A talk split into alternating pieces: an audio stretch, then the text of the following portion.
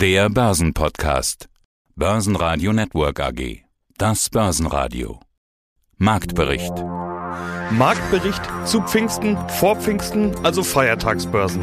Nicht überall ist Feiertag am Montag und somit wird auch gehandelt. Wir vom Börsenradio melden uns am Dienstag wieder. Im Studio Sebastian Leben und vom Börsenparkett in Frankfurt Atta Schahin von ICF. Außerdem hören Sie zur Charttechnik von DAX, Tesla und Apple Jochen Stanzel, Chefmarktanalyst von CMC Markets, zum US-Arbeitsmarktbericht und zum Ölpreis Kapitalmarktanalyst Christian Henke von IG, Christoph Gum von Private Alpha zur aktuellen Analyse mit der künstlichen Intelligenz Cäsar Cäsar und Andreas Scholz von der DFV Euro Finance Group zu den Vorkommnissen bei der DWS. Sie hören Ausschnitte aus Börsenradio-Interviews. Die vollständige Version der Interviews finden Sie auf börsenradio.de oder in der Börsenradio-App. An den Börsen hielten sich die Anleger am Freitag vor Pfingsten eher zurück. Der Montag dürfte wohl ruhig zugehen, das könnte sich aber im Laufe der Woche ändern, wenn die EZB-Sitzung ansteht. Der DAX hielt sich den Freitag über im Plus, die US-Arbeitsmarktdaten scheinen dann doch die Stimmung etwas gedrückt zu haben, mehr Stellen als gedacht geschaffen, das befeuert die Fantasie, dass die Fed die Zügel der Notenbank enger ziehen könnte.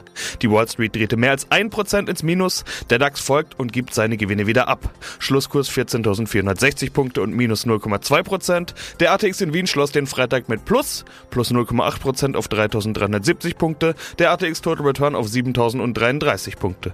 Gewinner im DAX waren Werte wie Rückversicherer, Münchner Rück und Hannover Rück. Verlierer die Gewinner der Vortage wie HelloFresh, Delivery Hero und Zalando. Mein Name ist Adrian Schein, ich bin hier zuständig für die derivativen Produkte an der Börse Frankfurt.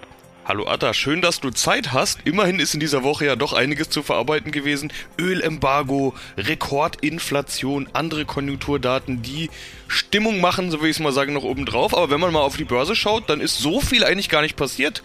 Wie ist denn dein Fazit, Atta? Aufregende Woche oder eher nicht so?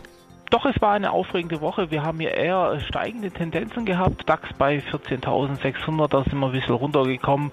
Und jetzt zum Ende der Woche sind wir eigentlich wieder relativ, ähm, sagen wir mal, stabil. 14.500. Der Markt sieht nicht so lustig aus, aber es war nicht langweilig bei uns. Momentan eine eine Seitwärtstendenz diese Woche.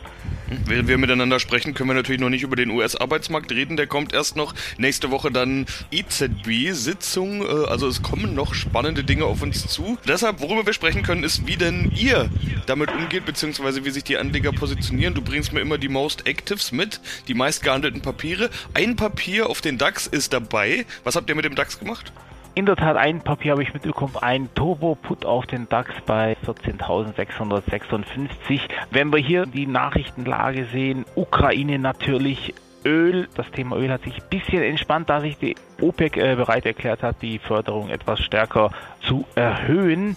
Und natürlich haben wir hier das Damoklesschwert Inflation, die hohe Inflation global in den USA und in Europa. Jeder sieht es, jeder merkt es momentan. Und was passiert bei einer Inflation? Da haben wir hier natürlich die Zentralbanken, die eigentlich kräftige Zinserhöhungen in diesem Jahr noch äh, vollführen müssen. Du weißt, Sebastian, allein die Ankündigung, allein der Gedanke treibt die Märkte schon nach unten. Unter diesem Gesichtspunkt sind wir eigentlich noch relativ stabil und bei 14.500 etwa und äh, das sehe ich momentan als relative Stärke des DAXes. Die Nachrichten inklusive des Ukraine-Komplex sind natürlich nicht so toll. Dazu passt auch ein bisschen dieses Produkt.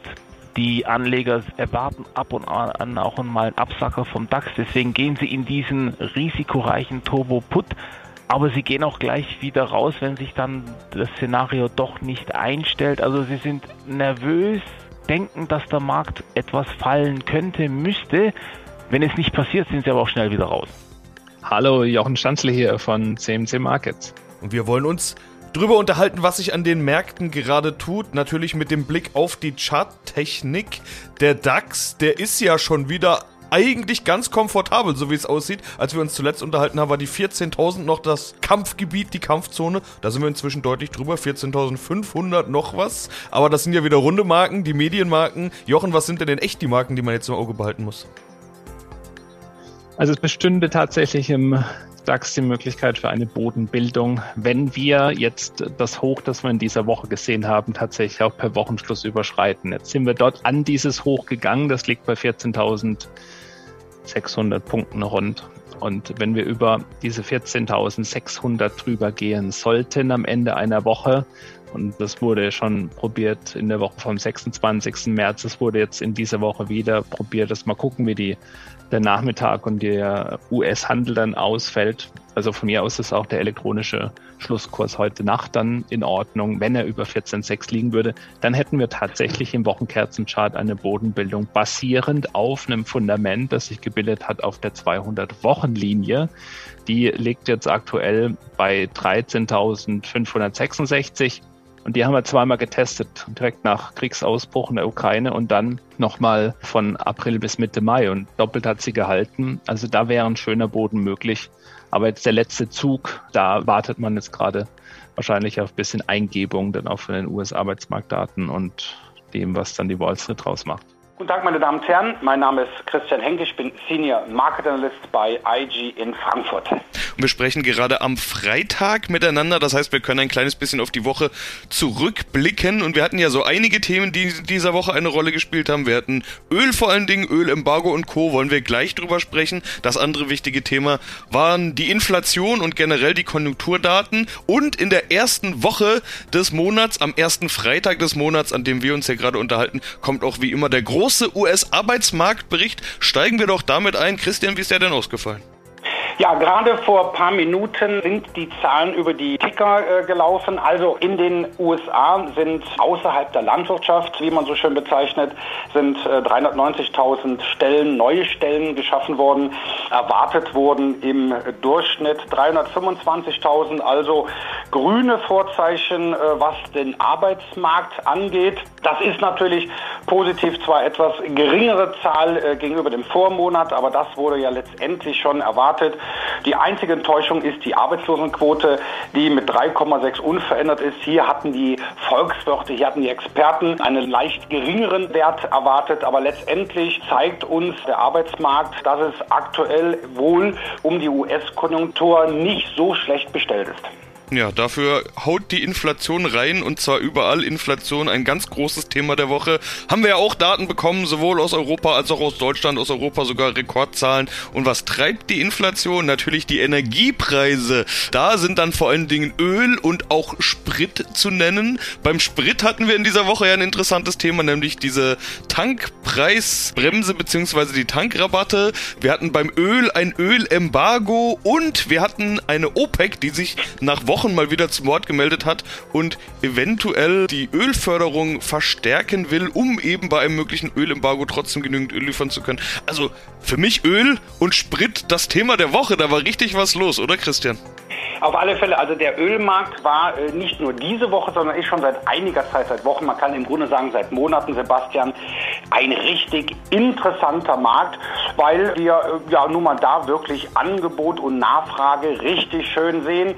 Das betrifft uns alle, die entweder äh, ja das Auto betanken müssen oder halt den Heizöltank. Und da haben wir wirklich jetzt einige wichtige Daten gehabt, wie du schon gesagt hast. Wir haben ja auch gesehen am Tag Tag, wo letztendlich die Nachricht über die Ticker ging, es kommt das Ölembargo. Da sind die Märkte doch in der Tat erst einmal eingeknickt. Dann hat sich aber ja, relativ äh, schnell die OPEC gemeldet und äh, hat gesagt, ja, also entweder, also erstens, wir werden wahrscheinlich Russland aus den Ölfördervereinbarungen rausschmeißen, aber was natürlich erstmal für die Konsumenten weitaus wichtiger war, wir werden erst einmal in den kommenden Monaten die Förderung erhöhen. Ja, das ist erstmal natürlich eine schöne Nachricht, aber man muss natürlich auch zwischen den Zeilen lesen. Also das Ölembargo tritt zwar jetzt in Kraft, wird aber erst wohl in den kommenden Monaten seine Wirkung entfalten. Gleiches haben wir bei der OPEC.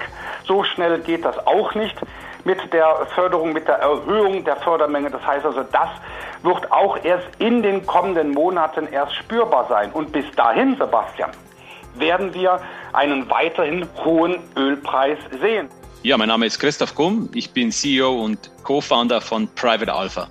Der Markt ist volatil, die Faktoren sind vielfältig, die Aussichten ungewiss, so ungefähr kann ich die Lage, glaube ich, ganz gut zusammenfassen. Also die Zeit des Kaufens und wird schon steigen und wenn es doch mal fällt, dann beide Dip, die ist auf jeden Fall vorbei.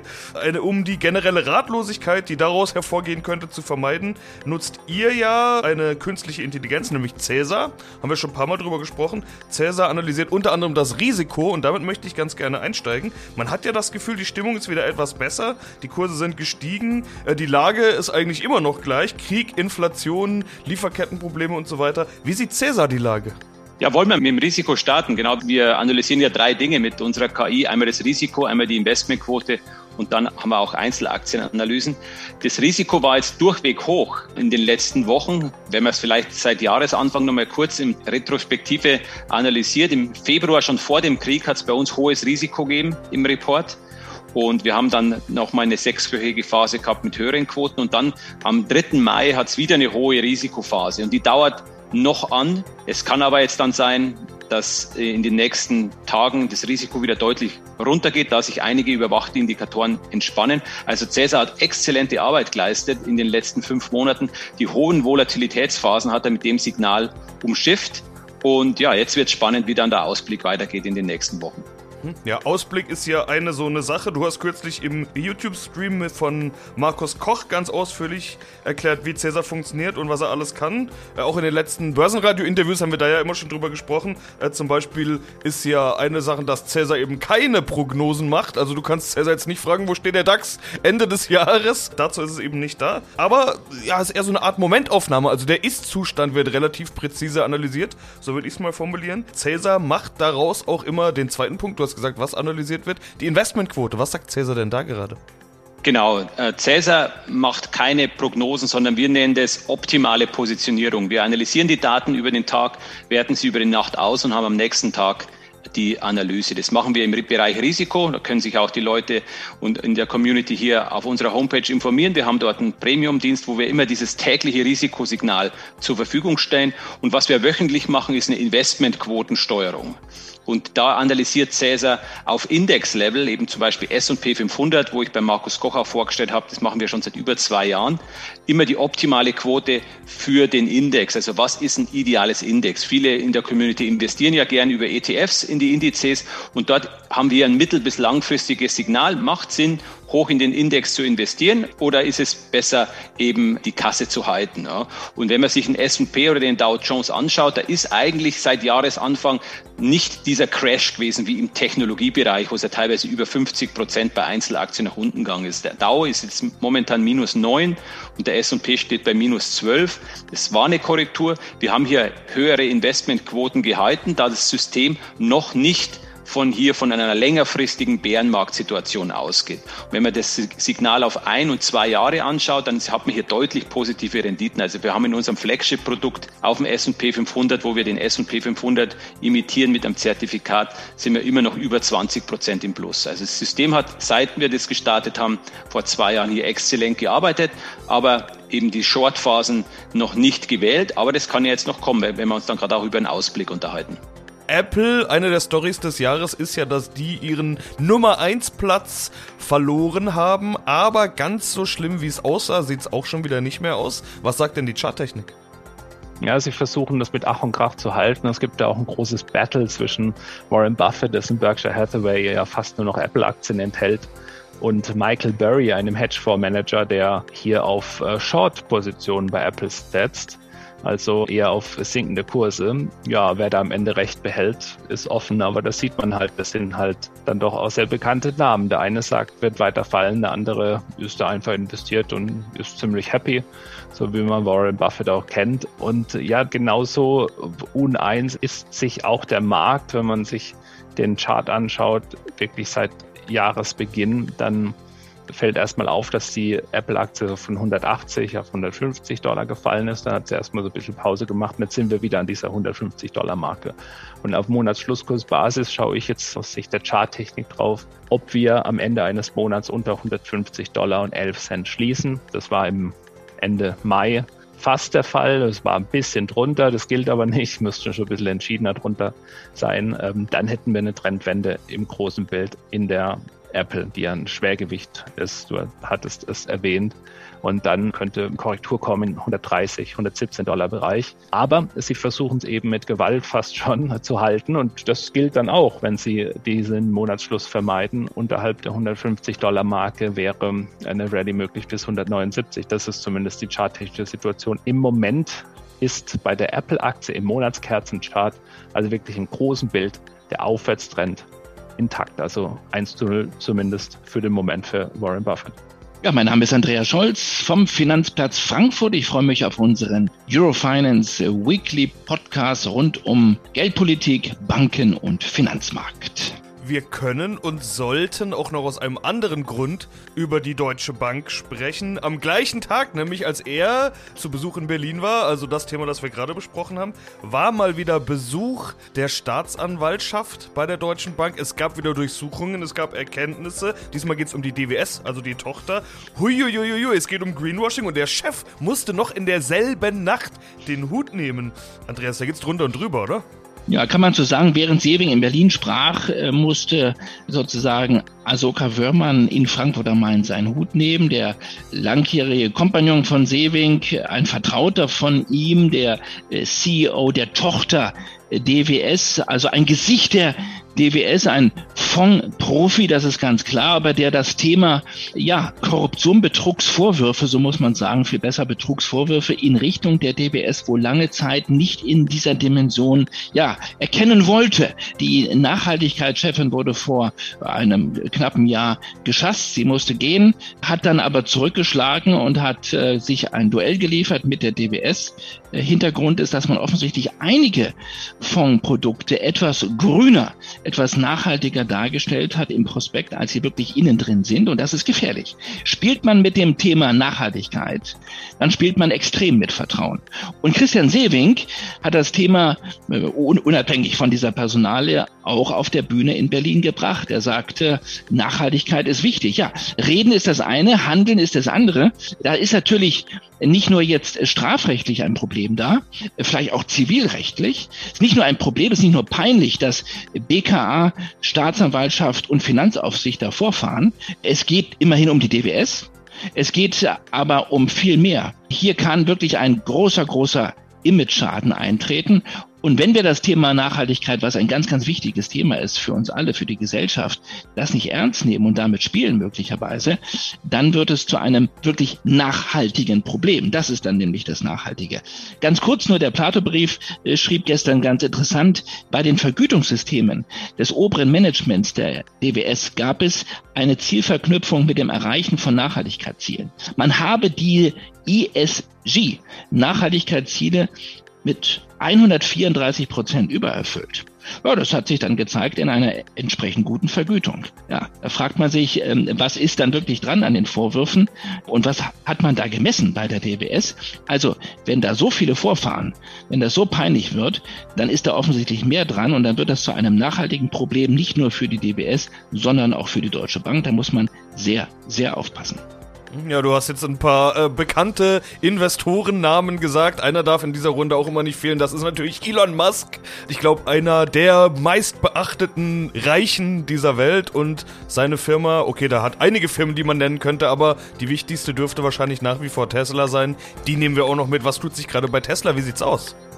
Ja, er reagiert ja sehr humorlos, sage ich mal, auf alle, die gegen den wirtschaftlichen Erfolg, den er hat, sind. Und einer davon ist Bill Gates, der offenbar eine Short-Position hat auf Tesla, offenbar über Optionen. Und die soll im Minus liegen, so jetzt auch Elon Musk in einem Tweet auf Twitter. Da hat man auch wieder zwei Namen. Natürlich Elon Musk will, dass sein eigenes Unternehmen floriert. Das ist keine große Frage. Und Bill Gates sagt, okay, Tesla, warum auch immer, ist überbewertet, setzt auf einen fallenden Kurs. Und da ist eine ähnliche Situation wie bei Apple. Also der Markt sagt im Moment, der Aufwärtstrend ist intakt. Es gab welche, wie Bill Gates, die versucht haben, äh, den Markt nach unten zu drücken die eher sehen, dass vielleicht eine Tesla in Richtung 360, 400 Dollar geht. Das wäre charttechnisch ableitbar sollte Tesla unter 700 Dollar schließen. Und das ist auch wieder am Ende eines Monats. Wir waren im Mai schon mal unter 700 Dollar, wer sich erinnert, in der Tesla-Aktie, aber es wurde hochgekauft. Der Monatsschlusskurs ist darüber geblieben. Damit hat keine Trendwende stattgefunden. Wir haben bei Tesla einen intakten Aufwärtstrend als 1 zu 0 für Elon Musk hier im Battle mit Bill Gates. Börsenradio Network AG Marktbericht